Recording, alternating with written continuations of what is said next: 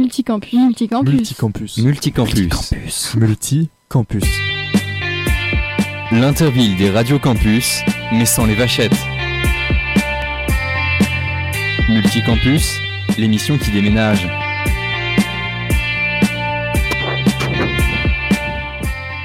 Bonjour à tous, bonjour à toutes et bienvenue dans cette nouvelle émission de Multicampus, donc sur différentes radios euh, du réseau Radio Campus, donc un peu partout en France. Cette semaine, on se retrouve avec différentes radios, on se retrouve notamment avec euh, avec euh, donc euh, alors excusez-moi, j'ai pas la liste sous les yeux.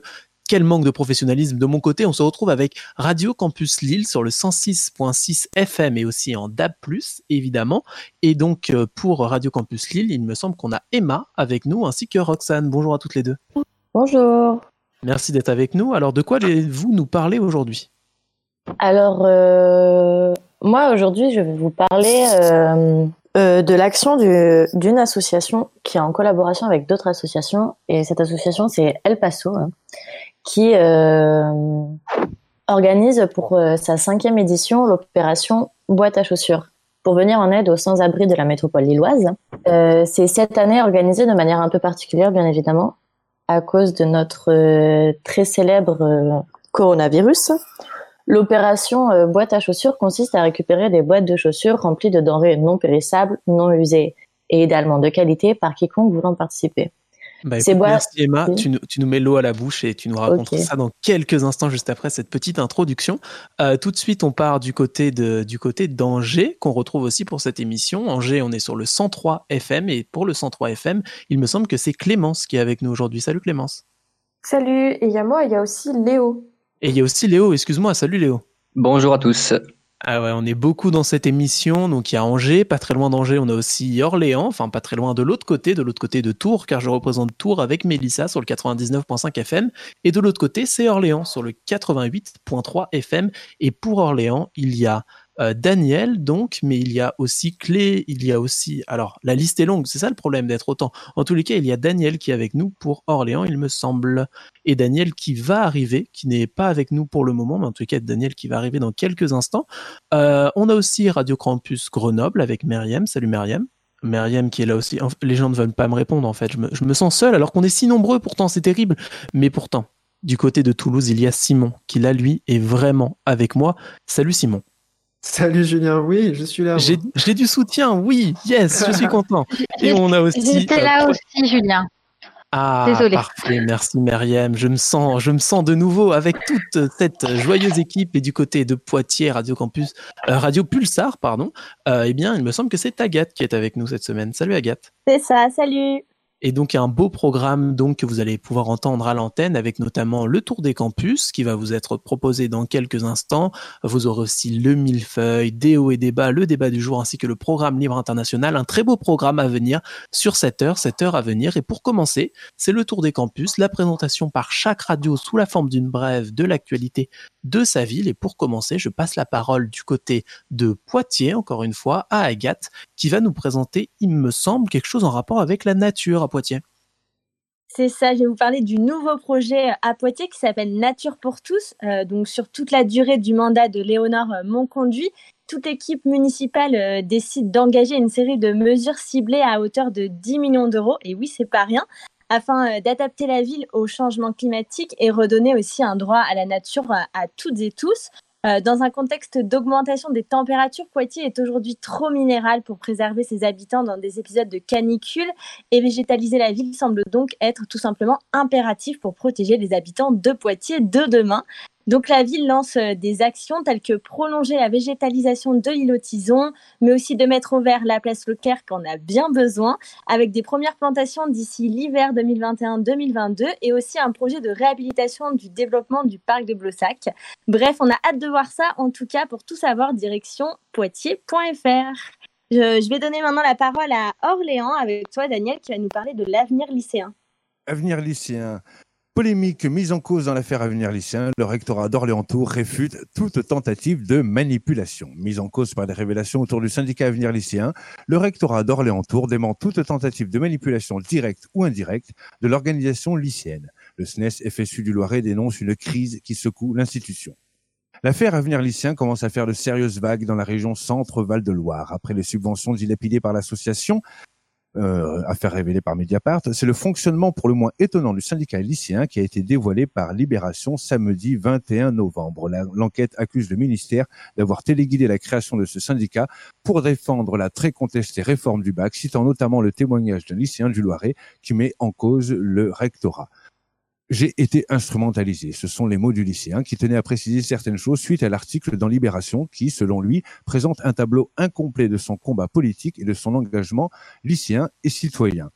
J'ai en effet baissé les bras, je me suis plié aux règles pour écrire un communiqué qui puisse être publié. J'ai été instrumentalisé par l'institution pour porter la parole de la, la bonne réforme, mais j'ai réalisé cela très tôt, en décembre 2018. Du côté du rectorat, le rectorat s'exprime euh, à la République du Centre. Hein.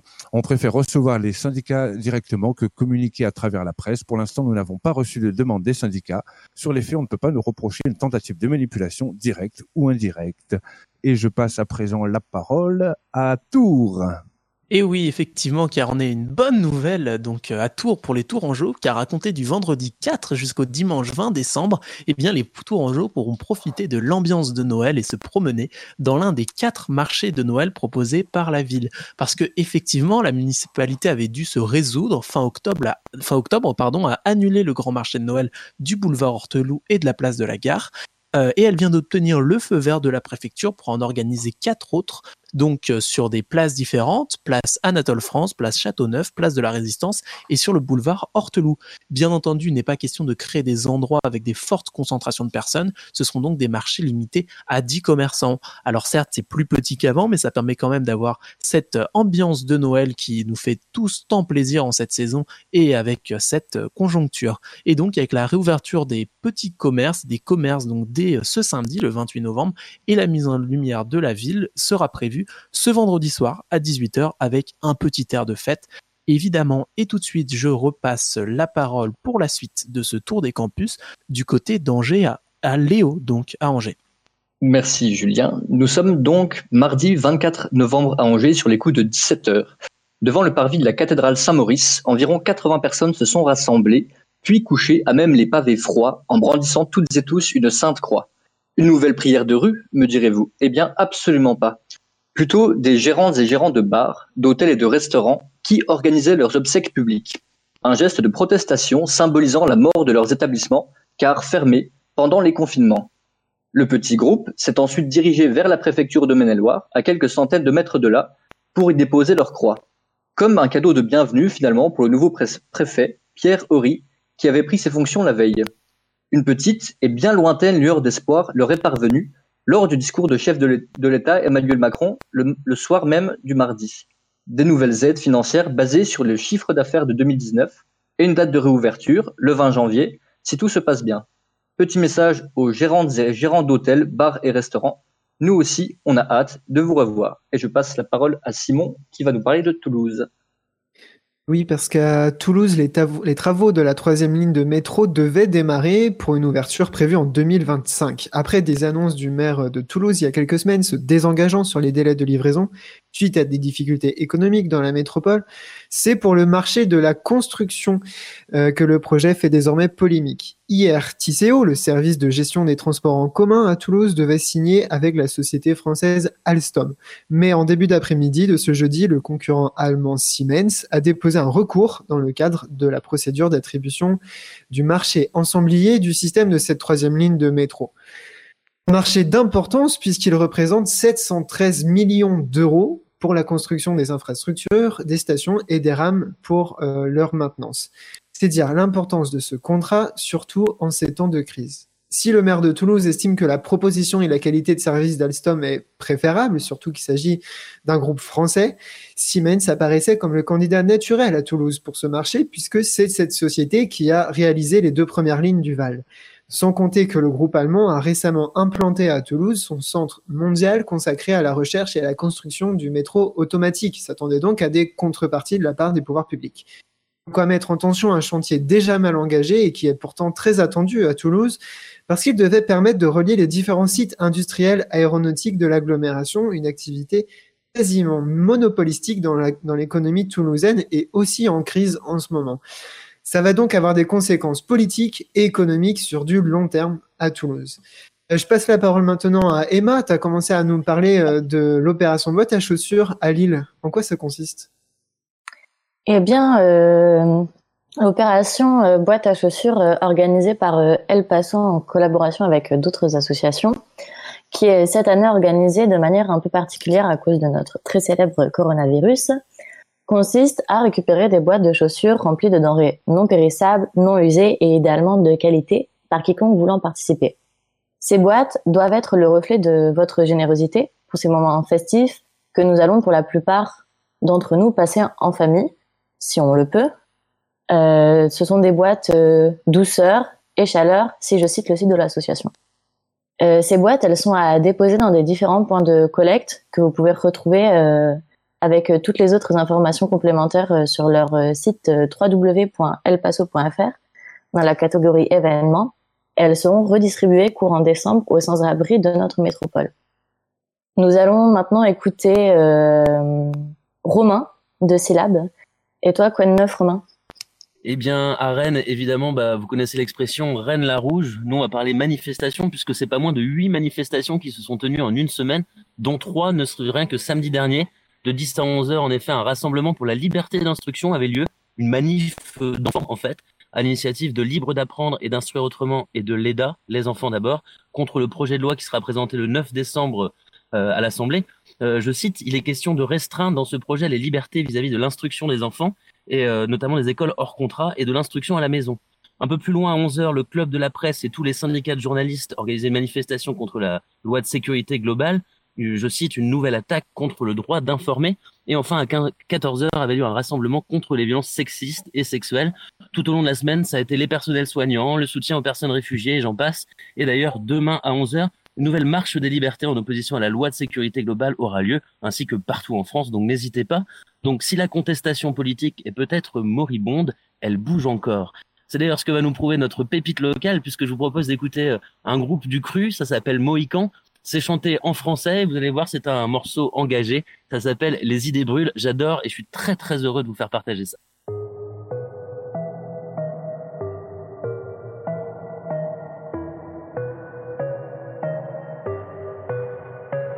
Quand j'ouvre les yeux, je ne vois plus que les restes de l'agitation. Trop occupé à vérifier la couleur de mes opinions pour voir le temps qui trace et les soupapes qui sautent une à une, deux par deux dans la fosse sans fond de mes vœux pieux. Sûr qu'ils ont fini par m'avoir avec la raconteur d'histoire qui distribue partout des faux espoirs. Du coup, je ne regarde plus les gens.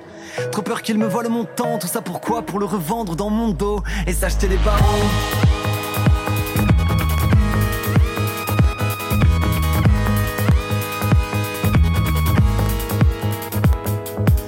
Côté, je vois les pour qui jouent le jeu et qui s'amusent. Ceux qui ont bien lu les règles depuis le temps et qui les usent. Ils se régalent de ramasser les seuls gagnants du grand marché avec les poches tellement pleines qu'ils bougent avec difficulté.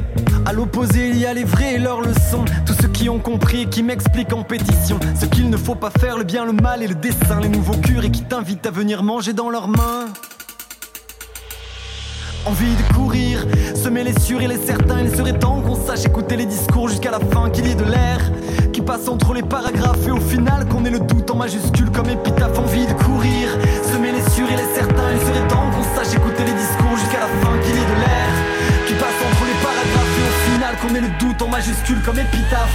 Qu'est-ce qu'on fait de ces cris qu'on jette comme des confettis? Qu'est-ce qu'on veut décorer? Fini les couleurs au rabais Il faudra bien qu'on ait les ambitions à la hauteur reste enfin quand on range nos billets d'humeur. C'est pas lui, c'est pas moi, toujours la faute de nos rois. Ils sont trop loin, ils sont trop peu, laissons les amuser entre eux. Alors on s'organise chacun se place à mesure. C'est toujours les petites mains qui font tomber les murs. C'est toujours les petites mains qui font tomber les murs.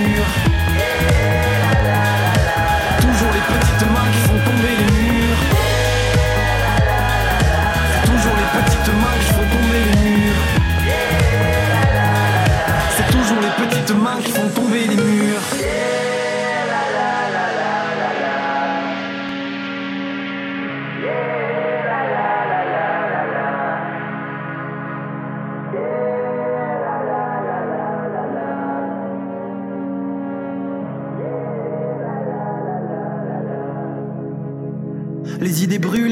Sans odeur et sans bruit, les gens regardent, écoutent et filent sans laisser d'avis. Le spectacle est à la hauteur, alors on ne vérifie pas si derrière les rideaux c'est encore la peste et le choléra. Sûr qu'il faudra plisser les yeux et rester silencieux, planter tes dents sans assurance de savoir le goût à l'avance avec un mot. Tu peux déjà pousser la porte quand on a deux. C'est plus les atouts qui l'emportent. Il y a bien ces dandys qui se baladent autour de moi et qui sourient en me voyant planquer mes dossiers sous mon bras. Je les suis d'un œil. Ils défilent ton paquet. Je tente bien comme je peux de les apprivoiser. J'abîme mes envies à grands coups de pression. Et je les mate quand elles montent à plusieurs sur le front. Mais à trop vouloir s'improviser, patron d'usine à parole. On finit par manger les grands coups de bâton pour le symbole. Qu'est-ce qu'on fait de ces cris qu'on jette comme des confettis Qu'est-ce qu'on veut décorer Fini les couleurs au rabais. Faudra bien qu'on ait les ambitions à la hauteur de ce qui nous reste enfin quand on range nos billets d'humeur. C'est pas lui, c'est pas moi, toujours la faute de nos rois. Ils sont trop loin, ils sont trop peu, laissons-les s'amuser entre eux. Alors on s'organise et chacun souffle à sa mesure. C'est toujours les petites mains qui font tomber les murs. Qu'est-ce qu'on fait de ces cris qu'on jette comme des confettis? Qu'est-ce qu'on veut décorer? Fini les couleurs au rabais. Faudra bien qu'on ait les ambitions à la hauteur de ce qui nous reste enfin quand on range nos billets d'humeur. C'est pas lui, c'est pas moi, toujours la faute de nos rois. Ils sont trop loin, ils sont trop peu, laissons-les s'amuser entre eux. Alors on s'organise et chacun souffle à sa mesure. C'est toujours les petites mains qui font tomber les murs. C'est toujours les petites mains qui font tomber les murs. Toujours les petites mains qui font tomber les murs. C'est toujours les petites mains qui font tomber les murs. C'est toujours les petites mains qui font tomber les murs Le groupe rennais Mohican, juste pour vos oreilles, c'est Les Idées Brûlent. Le P vient de sortir, il y a même un album en préparation. Tous ensemble, malgré la distance. Et tout de suite, on poursuit avec le millefeuille. Du coup, on part euh, direct du côté d'Angers, il me semble. C'est parti pour le millefeuille Euh, Toulouse avec euh, Léo Danger aussi. Euh, cette semaine dans le millefeuille de Multicampus, nous nous intéressons à la précarité de logement. Le droit au logement est considéré comme un droit, un des droits humains. Mais actuellement en France, l'accès à un logement décent n'est pas évident pour tout le monde. Nous allons leur parler avec euh, Léo euh, du mal logement à travers la précarité dans le logement social et la vie de ceux qui vivent dans les squats. À Montpellier, Sébastien Alary est en grève de la faim depuis trois semaines pour dénoncer ses conditions de vie dans son logement social, un foyer géré par le bailleur social Adoma. Adoma est un bailleur qui appartient à la Caisse des dépôts et donc à l'État. Je vous propose d'écouter Laurence, une membre de l'association DAL pour droit au logement, qui soutient Sébastien dans son combat. Hébergement non pas proposé par l'État ou la ville, mais bien par des bénévoles. Ce lieu, vous le connaissez peut-être, la Grande Ourse, un squat autogéré près du centre-ville d'Angers. Il est en grève de la va faim parce que Laurent euh, ça fait des mois que dans son foyer, ils essaient de faire en sorte d'avoir des meilleures conditions de vie. C'est un foyer qui est, euh, qui est vétuste, euh, qui est insalubre. Par exemple, ils ont eu euh, pas d'eau pendant plusieurs semaines, pendant trois semaines, je crois. Alors, il faut savoir que c'est des gens qui vivent dans des chambres de 7 mètres carrés pour un loyer de 320 euros. C'est un foyer qui va être euh, détruit, c'est tant mieux, mais les propositions de relogement qui sont faites sont bien au-dessus de leurs ressources. À Doma, c'est euh, des gens qui sont vraiment euh, peuvent pas accéder tout de suite au logement social classique, on va dire, et pour lequel il y a des accompagnements. Donc c'est des gens qui ont des soucis de santé, des allocataires de la hache ou qui sont un peu en rupture et qui, se remettent, qui ont le RSA, euh, etc. Donc c'est vraiment des publics très fragiles. Donc on les fait vivre dans des conditions euh, indignes. Je ne vais pas en- employer le terme de mauvais bailleur, mais c'est un bailleur pour lequel euh, nous avons euh, régulièrement des personnes qui viennent nous voir Alors après mon entretien avec l'association de droit au logement, j'ai voulu creuser cette question de la précarité dans les logements sociaux. J'ai donc contacté directement Adoma, le bailleur concerné ici, et je me suis entretenu avec Michel Kessouari, directeur territorial d'Adoma en Occitanie.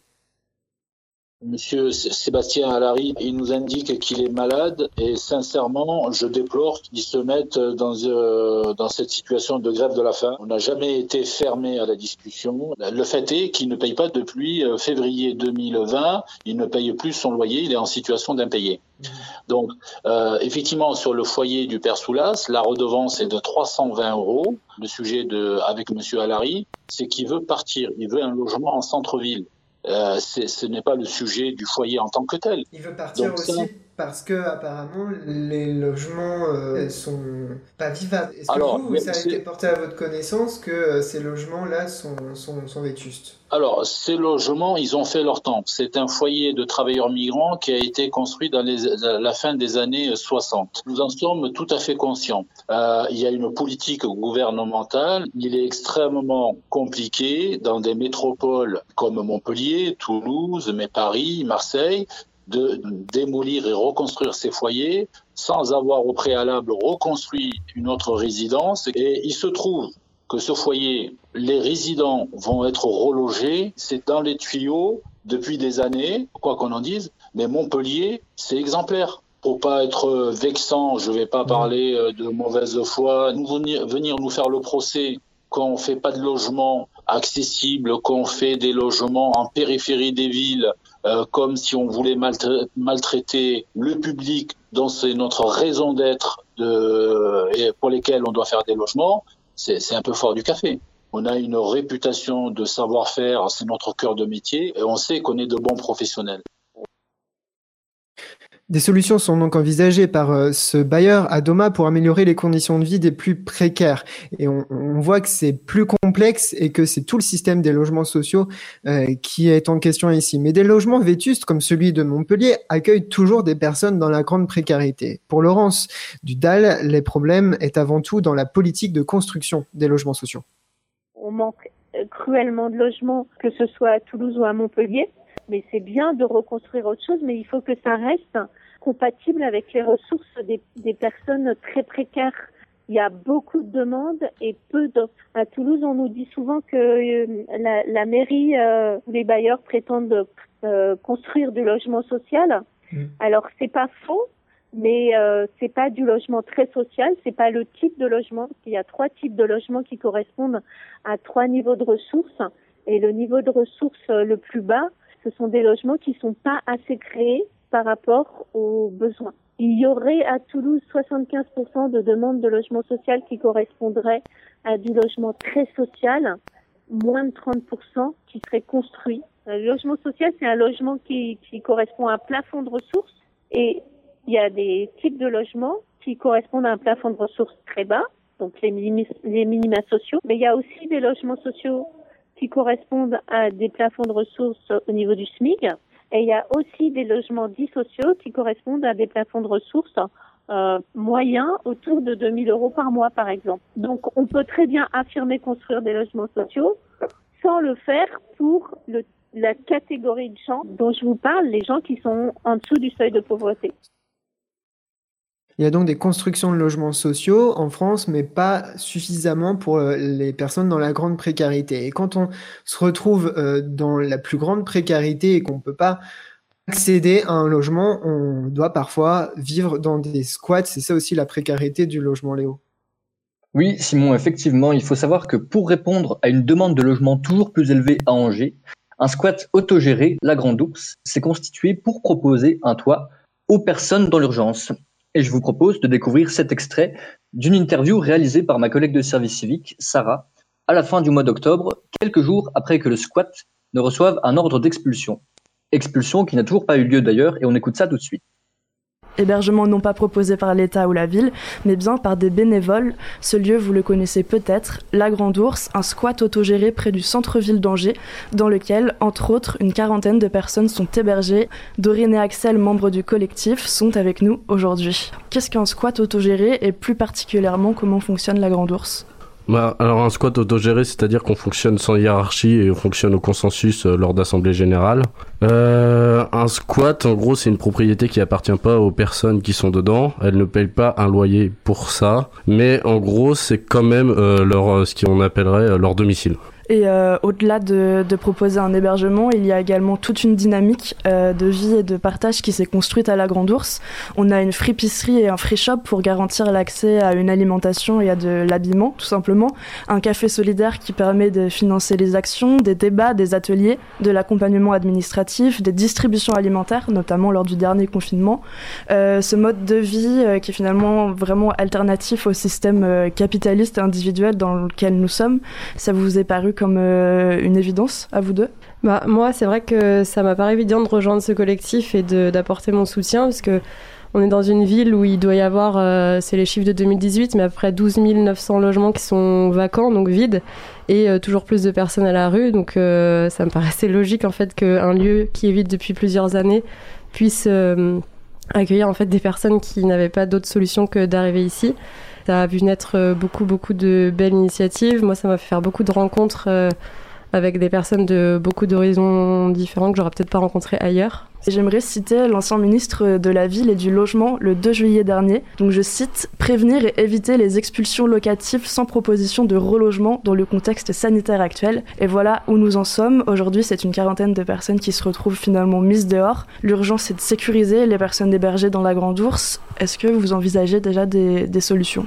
Dans un premier temps, évidemment, on voudrait que s'il y a expulsion, euh, ces personnes qui, dans le bâtiment, ont pour une grande partie des droits au logement, soient relogées euh, en fonction des structures auxquelles elles ont droit, puisque en fait nous euh, le rôle c'est pas juste d'héberger des personnes et de les déplacer dans d'autres squats ou chez des personnes solidaires. Enfin le but c'est aussi qu'elles aient un moment un droit au logement qui s'ouvre. Après, euh, évidemment, on a fait un appel euh, à personnes solidaires pour euh, trouver des solutions d'hébergement pour des personnes. Et il y a quelques personnes qui ont répondu. Il y a un élan de solidarité qui se qui s'est créé de toute façon avec la grandance depuis un moment. Ça, c'est quelque chose de chouette. Et on part tout de suite du côté de Grenoble avec Meriem qui va nous parler de l'Alliance citoyenne. Merci. Euh, donc, euh, l'Alliance citoyenne, c'est une association qui a été créée en 2012 à Grenoble et qui vient en aide aujourd'hui à environ un millier de personnes dans l'agglomération. Donc, euh, ils se mobilisent en ce moment notamment sur la question du logement social et des difficultés que peuvent rencontrer certains locataires avec leurs bailleurs. Pour préparer l'émission d'aujourd'hui, je me suis entretenue avec Audrey, une des membres de l'Alliance, qui m'a expliqué qu'il y avait deux grands bailleurs de logements sociaux à Grenoble. Le premier étant Actis et l'autre étant Grenoble Habitat, une société mixte euh, de logement social. Grenoble Habitat, donc ce dernier bailleur, qui emploie des méthodes euh, assez commerciales pour un public de personnes qui rencontrent des difficultés sociales. Euh, ce qui arrive à euh, les personnes que j'ai rencontrées, donc il s'agit de Samira Baloul. Son père a 96 ans, il vit à Grenoble, euh, au quatrième étage d'un immeuble. Et il est en fin de vie, donc il a plusieurs fois par jour la visite de soignants et à certaines occasions la visite des pompiers car il a des problèmes cardiaques. Euh, pendant plus de quatre semaines, l'ascenseur euh, du père de Samia ne fonctionnait pas, ce qui mettait en difficulté les soignants qui le visitaient quotidiennement, mais aussi qui aurait pu mettre en difficulté une équipe de secours qui serait venue l'évacuer, car Monsieur Baloul vit dans un escalier en colimaçon. Euh, et ses frères ont à plusieurs reprises tenté de le bailleur ainsi que la société qui s'occupe de la gestion de l'ascenseur. À plusieurs reprises, on leur a répondu que la réparation était en cours, qu'il fallait commander une pièce et que cette pièce n'étant pas encore reçue, il était impossible de réparer l'ascenseur. Samira m'a aussi expliqué qu'en plus de la panne d'ascenseur, l'escalier était sale et non éclairé. Donc, lassés au bout de quatre semaines euh, du manque de réponse du bailleur, ils ont décidé de faire appel à l'Alliance citoyenne.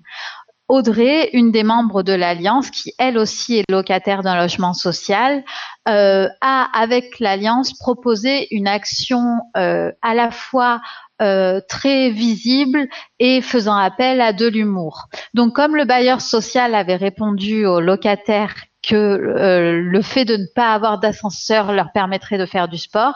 Elle s'est rendue avec Samira, euh, la famille de Monsieur Baloul et une vingtaine d'autres personnes au siège du bailleur social pour faire du sport dans les escaliers euh, du bailleur. Euh, au bout de 10 minutes de happening, euh, le bailleur social a accepté de recevoir la famille de Monsieur Baloul et un salarié de l'Alliance citoyenne. Et l'après-midi même, la pièce qui manquait pour la réparation de l'ascenseur est réapparue et l'ascenseur a été remis en service. Il a également été proposé à Monsieur Baloul un relogement dans un appartement au rez-de-chaussée.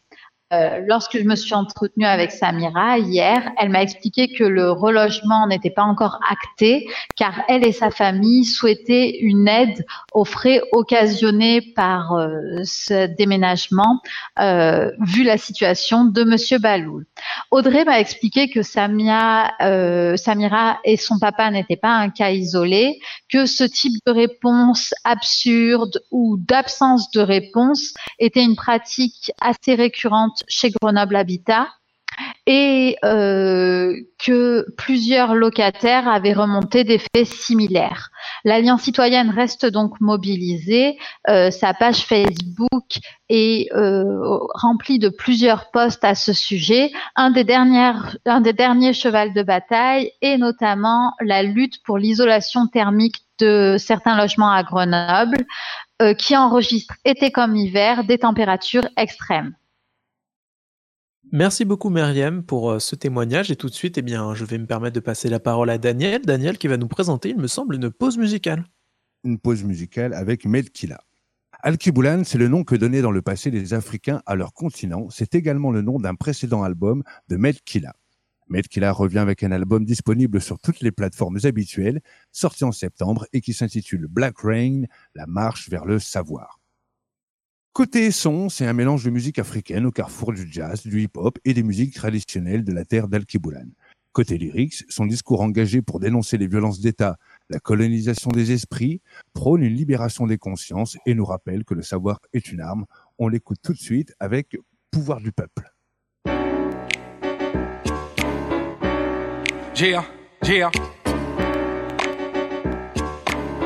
Le pouvoir au peuple. Le pouvoir au peuple. Ah. Voici venu l'heure de l'action. Fais la bise à tous tes proches et prends ton armure. On prend la route pour ne plus revenir. Oublie ce monde matériel, c'est plus qu'un souvenir. Voici venu l'heure de rendre le pouvoir au peuple. L'heure de vérité, fini le temps des discours. La mort ou la victoire, telle est la devise, écrire une nouvelle histoire. Yo, on est solide et on est prêt à viser, tu le sais, aiguisé comme le fer de lance. Et sur la France, on lève une armée pour démontrer le savoir-faire de l'homme. Yo, qui t'avait dit qu'on avait dormi? Sentinelle inflexible avec un gros mi. Regarde. On marche sur la capitale, on te ramène les éléments qu'on t'avait promis. Quand ils violent les droits de l'homme et nous font croire en leur justice. Le pouvoir au peuple, il participe au financement des génocides en Afrique. le pouvoir au peuple, quand il falsifie l'histoire et tous les jours il nous endoctrine. Yo, le pouvoir au yo, ils ont des bombes, ils ont des chars, ils ont la technologie, mais c'est pas grave. Le pouvoir au peuple, dis-leur qu'on en a marre, qu'on veut le changement, la fin des inégalités, qu'on veut du renouveau. Yo, ils savent qu'on a de la réserve. Yo, trahir la cause que Dieu nous préserve. Voici la révolution culturelle. Dans toutes les villes, toutes les consciences se mobilisent. Quoi? Le peuple attend des réponses. Et cette fois, il ne passera pas l'éponge. Non. On cédera pas le terrain. On a des hommes motivés comme à Bagdad, prêts pour le soulèvement populaire. Yo, face aux régimes autoritaires. Ils auraient bien aimé qu'on se taise, ils auraient bien aimé qu'on se perde, mais la roue tourne, voici les faux. Yo, conquérant comme ça, Maurice Touré, on a les parchemins, et yo, voici les preuves. Quand ils violent les droits de l'homme et nous font croire en leur justice. Le pouvoir peuple, il participe au financement des génocides en Afrique. Yeah, le pouvoir peuple, quand il falsifie l'histoire et tous les jours il nous endoctrine. Le pouvoir peuple, yo, ils ont des bombes, ils ont des chars, ils ont la technologie, mais c'est pas grave. Le pouvoir peuple, quand ils violent les droits de l'homme et nous font croire en leur justice.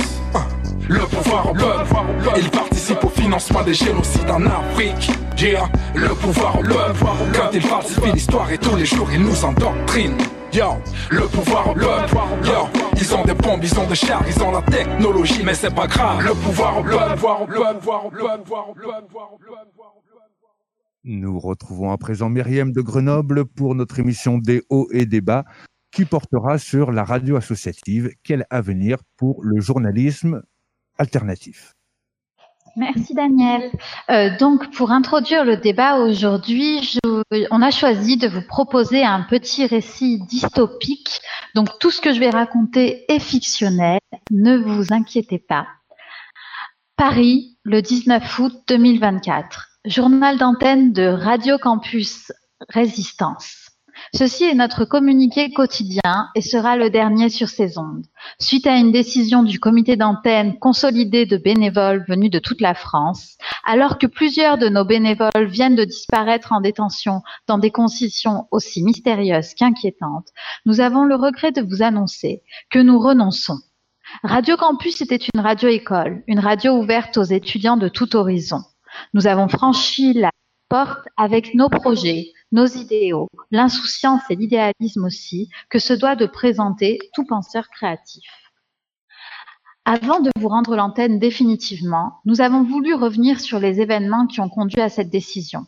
Considérer cette chronologie non exhaustive comme un leg de notre expérience et faites-en bon usage. Tout a commencé d'après nous en 2020. Chacun chez soi, nous poursuivions tant bien que mal l'animation du réseau. Déjà, entre fake news et paranoïa collective, il semblait de plus en plus difficile de savoir à qui faire confiance et pourquoi. La première bataille perdue fut celle de la loi sécurité globale.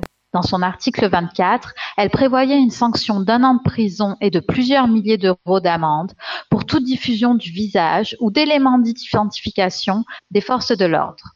Ce fut la première à modifier le cadre légal, encadrant ce qu'on appelait alors liberté de la presse. Aujourd'hui, décret après décret, amendement après amendement, notre liberté s'est réduite comme peau de chagrin. Qui la faute? Pas seulement au gouvernement. Nous voudrions aujourd'hui que chacun se penche sur sa responsabilité en ce qui concerne la liberté de la presse et l'information. Espérant vous retrouver bientôt sur d'autres ondes ou sur les mêmes, mais avec un cadre nouveau. Nous vous donnons la parole. J'invite maintenant toutes les personnes euh, qui participent à cette émission à réagir et à partager leurs sentiments au sujet de ce que certains appellent le climat autoritaire et la liberté de la presse et comment ils voient leur, euh, leur position en tant que membre d'un média alternatif. Euh, Roxane de Campus Lille, tu veux intervenir? Euh, effectivement, euh, dans les radios libres, on, on les appelle radios libres parce qu'on se permet de parler de tout et c'est une des raisons de mon engagement dedans.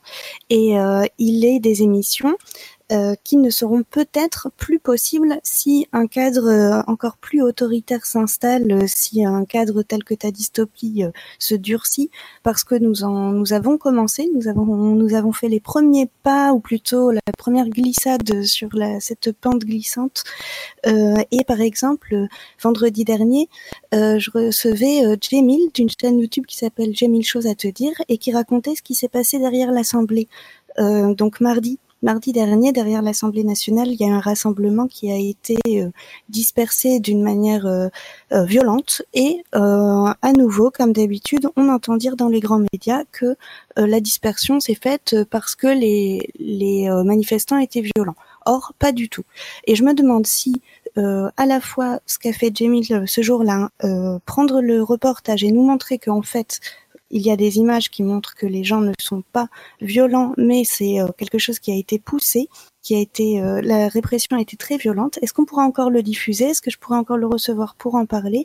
Euh, Voilà, ce genre de questions se pose à tout journaliste. Alors, est-ce que Simon, toi, tu veux prendre la parole?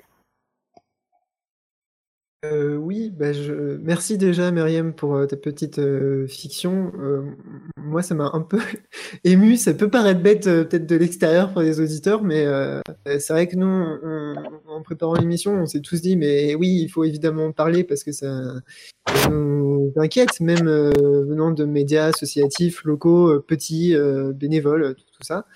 Et on, on sait tous, nous tous qui sommes là aujourd'hui, ce que c'est d'aller sur un terrain et de pas pouvoir parfois euh, revenir avec un reportage ou d'être confronté à de la violence, n'importe quelle violence d'ailleurs. Et, euh, je le sais euh, très bien pour, pour l'avoir expérimenté pour, pour les radios campus. Que je voudrais dire juste, c'est que ça ne concerne pas que les personnes qui travaillent dans, dans ces médias-là, ça concerne les, les, personnes qui euh, en sont euh, auditeurs, spectateurs, consommateurs, et que c'est à chacun de, de s'éduquer aux médias quand on essaye de le faire et de, de sélectionner les médias, de faire du fact-checking, de...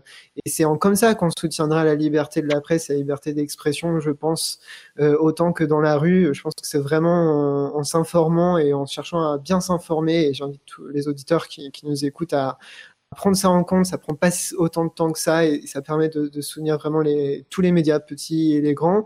Et puis pour finir, euh, hier soir, j'ai discuté avec euh, une collègue de, de Campus FM, Radio Campus euh, Toulouse, qui, qui est arrivée récemment et qui m'a dit qu'elle voulait elle commençait à faire des reportages en manif euh, sur des terrains de conflit et, euh, et elle vient de commencer euh, en radio et je trouve ça chouette de dire que bah, ça s'arrêtera pas et qu'on continuera, il y aura, et pousser tous ceux qui veulent expérimenter ça aussi à, à venir et, et, à tester et à faire, à, à, faire la radio, à venir dans les médias et c'est un super terrain d'apprentissage si on nous permet toujours de le faire. Merci beaucoup Simon. Euh, ben, du coup, c'est assez révélateur que tu parles de manifestations comme terrain de conflit. Il me semble que Daniel a envie d'intervenir au sujet de l'expérience de nombreux jeunes euh, acquis chez Radio Campus. Oui, alors pour préparer cette émission, j'ai contacté mercredi dernier Nato. Nato qui est actuellement journaliste pigiste pour différents médias tels que TF1, BFM ou encore Public Sénat. Euh, c'est son moyen de subsistance puisque ça paye mieux que des CDD et les CDI sont très rares dans la profession. Nato qui me rappelait qu'elle avait voulu devenir journaliste parce que Nato elle est d'origine géorgienne. Hein.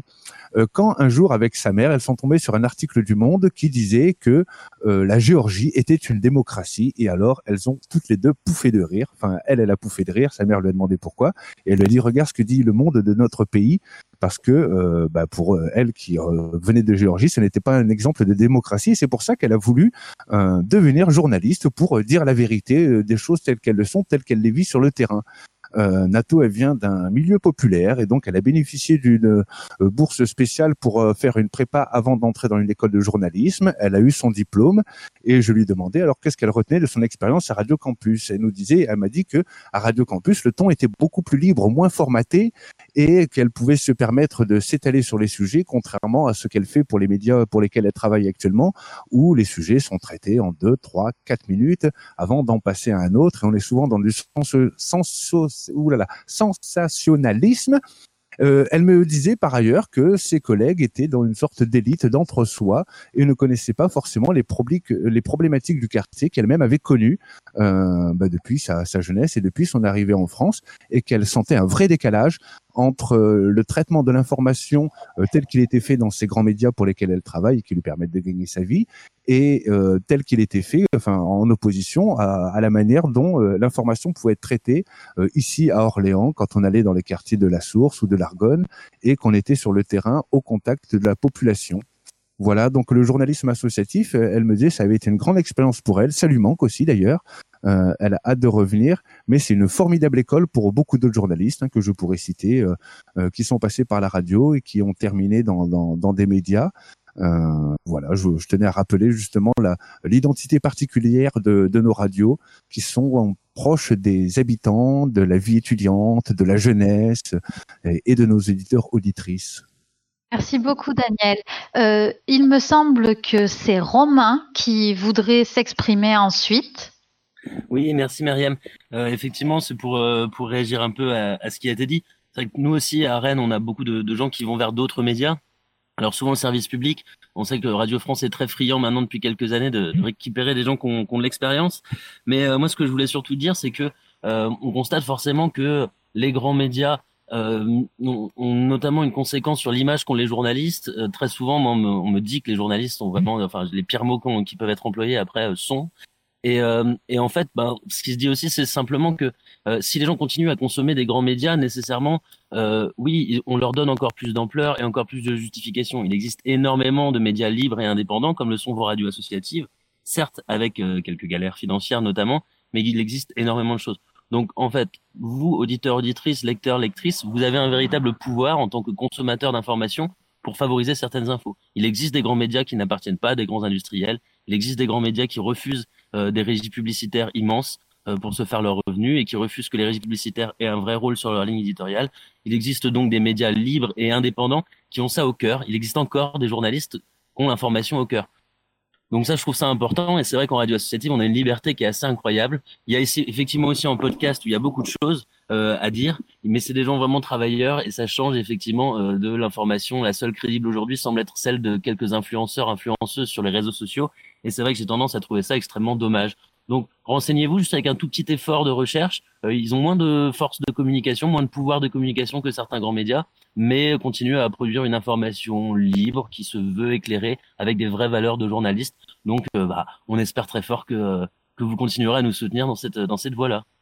Merci beaucoup Romain. Euh, du coup, euh, ton intervention tombe à point nommé. Effectivement, euh, comme tu l'as dit, je pense qu'il est important pour chacun, en tant que citoyen, de considérer qu'il a aussi du pouvoir, même si ça n'est pas celui de faire des lois, dans la façon dont évolue l'information.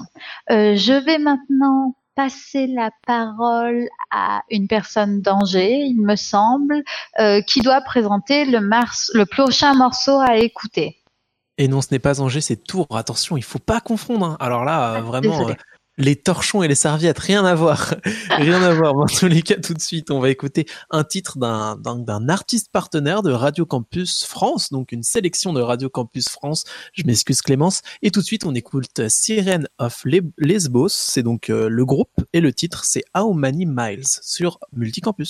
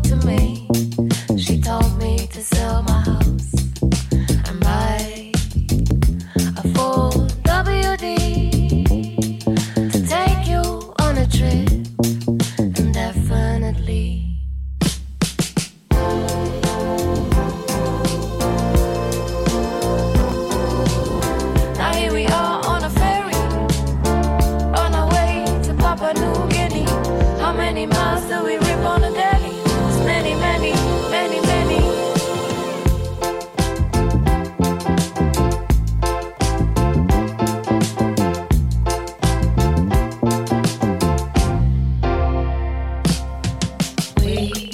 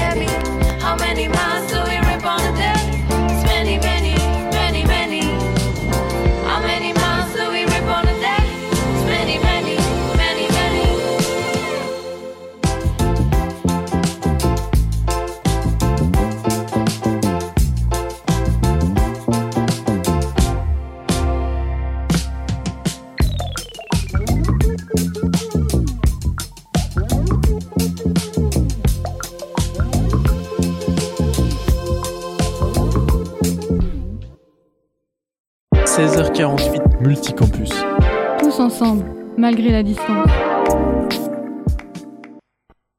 16h48 après la virgule, 16h48 dans votre émission multicampus sur, euh, donc euh, j'allais dire Radio Campus Tour, mais non, ce n'est pas que Radio Campus Tour, c'est Radio Campus Tour, Radio Campus Lille, Angers, Orléans, Grenoble, ainsi que Campus FM du côté de Toulouse dans le sud, et aussi euh, Radio Pulsar du côté de Poitiers. Mais en tous les cas, tout de suite, nous allons passer à une nouvelle chronique, à une nouvelle partie de cette émission. On arrive déjà, on approche de la fin de cette émission, ça va vite. Et tout de suite, j'ai envie de passer la parole donc à Orléans, à Angers, je ne sais pas qui veut prendre la parole, mais en tous les cas, je vous passe la parole pour ce programme libre international, coécrit donc euh, par tous les deux, et je pense que ça va être un très beau sujet que vous allez nous proposer. Et du coup, c'est Angers qui commence. Les droits des femmes et des personnes LGBTI sont de plus en plus abordés dans les actualités. Leurs différentes revendications reposent en fait sur des années de théorie et d'histoire universitaire. Ces connaissances sont regroupées dans un domaine nommé les Gender Studies ou études de genre. C'est un vaste domaine d'études qui permet de montrer, attention, accrochez-vous, que ce que l'on pense être naturel n'est parfois que construction sociale, pour citer le CNRS. Contrairement à ce que l'on pourrait penser, les Gender Studies ne sont pas 100% made in USA. Certes, elles ont fait leur apparition dans les années 70 là-bas. Piqûre de rappel, on était en pleine révolution sexuelle, mais 68, je ne vous apprends rien, et en 69, les émeutes de Stonewall qui ont donné lieu à la marche des fiertés, la Pride. Par naissance des Gender Studies, on parle de leur établissement au rang du domaine de recherche. C'est pour cela qu'on parle d'études, c'est interdisciplinaire. On peut passer par l'histoire, la socio, euh, l'ethnologie, la littérature, voire même la biologie. En France, par contre, on ne parle pas immédiatement d'études de genre. On a un peu peur du féminisme américain jugé trop radical et on va préférer se pencher sur les études féminines, par exemple la place des femmes dans l'histoire. Hélène Sixtus fonde d'ailleurs le Centre de recherche en études féminines à Vincennes, donc Paris 8, en 1973 et il y a un doctorat qui est créé en 1974. Cette volonté de s'affranchir des idées américaines est assez amusante. Simone de Beauvoir avec sa phrase On ne naît pas femme, on devient, Claude Lévi-Strauss et sa différence entre nature et culture, Jacques Derrida et le concept de déconstruction, la French Theory, ils sont tous français et ce sont leurs idées, pour ne citer que et leurs idées, qui ont donné le là à ce décortiquement des rôles genrés aux États-Unis. Les études de genre ne sont en fait que le fruit d'années de circulation des idées. Doucement mais sûrement, on s'intéresse aujourd'hui au genre, plus seulement aux femmes, dans les universités françaises l'offre de master reste assez limitée. En cherchant bien, on peut miraculeusement tomber sur un fascicule qui liste toutes les formations sur le genre disponibles en France. Et surprise, c'est le fruit d'un travail militant. C'est un manuel qui est proposé par Effigie, une association créée en 2003 pour mettre en commun les savoirs à destination des étudiants et doctorants chercheurs en études féministes, genre et sexualité. On retrouve des masters sur Paris, Bordeaux, Lyon, Toulon et aussi à Angers. Parfois c'est en présentiel, des fois c'est en enseignement à distance. Pour le reste des disciplines, l'approche sous le spectre du genre dépend du bon vouloir des professeurs, que ce soit au secondaire ou dans le supérieur, à la différence de ce qui se passe dans les pays anglo-saxons. Les études de genre, à quoi ça sert dans la vie de tous les jours? Eh bien, adopter une démarche et une rigueur scientifique dans l'analyse des comportements de notre société. Sans les études de genre, pas de base théorique pour qualifier les violences sexistes et LGBTI-phobes, encore moins de statistiques pour en mesurer l'existence, et pas de stats, pas de mesures politiques. Ce n'est pas gagné, la France a encore de nombreuses lacunes sur ces sujets. La méfiance vis-à-vis des études dites importées des États-Unis est toujours là. Elle serait même en contradiction avec la valeur républicaine d'après M. Blanquer. Un retour de bâton face à la prise de conscience progressive d'une partie de la population, preuve que s'il y a réaction, c'est qu'il y a du changement. Et c'est l'occasion maintenant de vous proposer une revue de presse sur cette actualité qui secoue les universités depuis octobre. Dans son édition du 3 novembre, le quotidien Libération publiait une tribune intitulée Intersectionnalité, Blanquer joue avec le feu. Rose-Marie Lagrave, sociologue féministe spécialiste des études de genre, s'y disait choquée par l'offensive de Jean-Michel Blanquer contre l'intersectionnalité dans le journal du dimanche du 25 octobre. En effet, le ministre avait déclaré Il y a un combat à mener contre une matrice intellectuelle venue des universités américaines et des thèses intersectionnelles qui veulent essentialiser les communautés et les identités aux antipodes de notre modèle républicain qui, lui, postule l'égalité entre, les êtres humains, indépendamment de leurs caractéristiques d'origine, de sexe, de religion. Ce à quoi Rosemary Lagrave répondait en disant Stigmatiser l'intersectionnalité au motif de sa genèse états-unisienne est aussi ridicule que de reprocher à la philosophie d'Hegel sa matrice allemande. Si le vaccin contre la Covid-19 a une matrice américaine, va-t-on s'en passer pour autant? L'étude des genres n'est cependant pas si facile pour les étudiants américains. En France, la nouvelle est passée relativement inaperçue, et c'est le Media Slate qui nous l'apprend. Je cite. Le 22 septembre dernier, le président américain signait un décret interdisant aux administrations fédérales, à l'armée et à leurs contractuels privés de dispenser certaines formations de sensibilisation au racisme et au sexisme, lesquelles, selon le texte de l'ordonnance, celles véhiculant des idéologies destructrices, profondément anti-américaines, promouvant des stéréotypes racistes et sexistes et désignant des boucs émissaires en enseignant qu'une race ou ethnicité quelconque est intrinsèquement raciste ou mauvaise. De son côté, l'OPS décrypte longuement cette sortie de Blanquer déjà évoquée tout à l'heure dans un article paru le 26 octobre 2020 et intitulé Thèse intersectionnelle, Blanquer vous explique tout, mais n'a rien compris. L'article est plein de références plus ou moins bonnes, qui ont cependant le mérite d'aborder le thème de ce que notre ministre nomme les thèses intersectionnelles. Je vous propose à présent d'écouter Valérie Martin, professeure documentaliste dans un collège du réseau d'éducation prioritaire d'Orléans. L'année dernière, elle a obtenu son diplôme universitaire d'études sur le genre.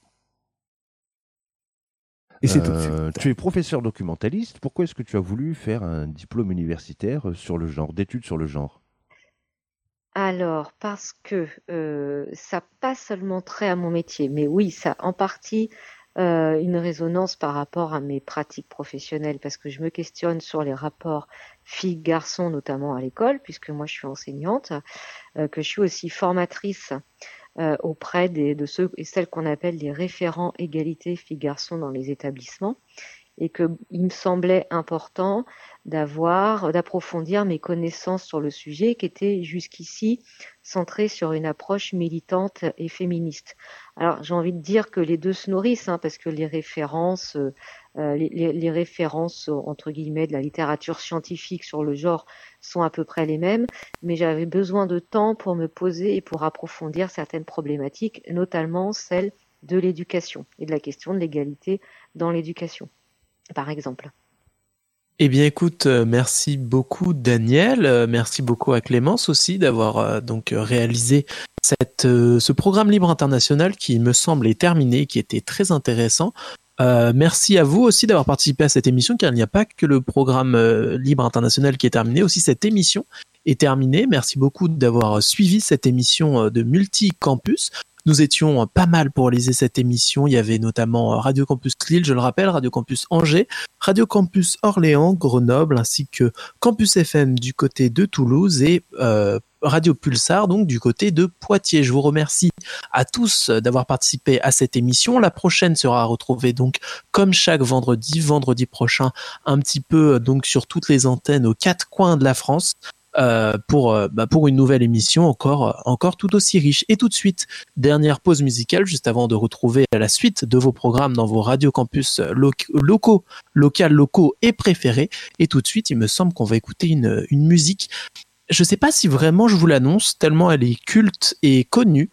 donc je dis rien, je vous laisse écouter et puis c'est le petit blind test, petit blind test du soir qui est pas très compliqué. Mais en tout cas, je vous laisse écouter ça et puis je vous dis rendez-vous à la semaine prochaine. Salut à tous. Ooh.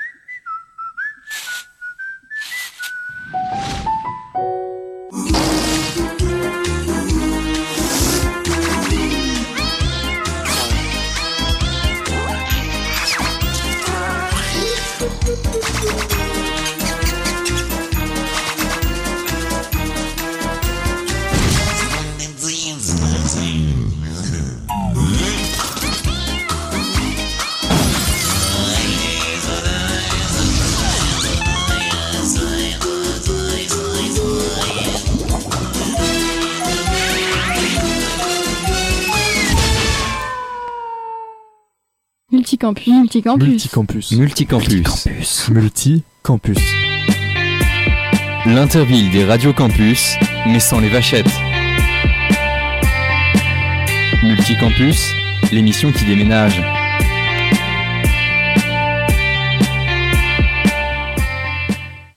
Et voilà, alors on va être très honnête, hein. on a fini un poil en avance avec cette musique, mais en tous les cas, euh, c'est pas grave, on peut, on peut toujours terminer encore une petite minute euh, tous ensemble pour vous rappeler qu'il ne faut pas confondre les torchons et les serviettes, c'est quelque chose d'important, une notion importante à vous rappeler euh, sur les différentes antennes. Voilà, moi c'est comme ça que j'utilise le, temps d'antenne qu'on m'autorise un peu sur toutes ces radios du réseau, c'est en rappelant ce genre de choses, ce genre de choses importantes. Peut-être que toi aussi, Roxane, tu as envie de rappeler quelque chose d'essentiel comme ça à la vie de tout le monde? Je rappellerai bien ce qu'a dit Romain tout à l'heure, vie des radios libres euh, est tout aussi importante que celle des petits reporters indépendants et euh, en tant que public et en tant que producteur, on peut faire notre maximum, continuer.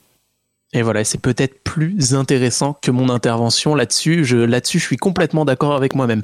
Merci Roxane, merci à tous pour cette émission. Et puis, euh, on se retrouve, comme je l'ai dit, vendredi prochain pour une nouvelle émission, encore une fois, riche en couleurs sur les ondes des différentes radios campus, un peu partout en France. À bientôt, salut.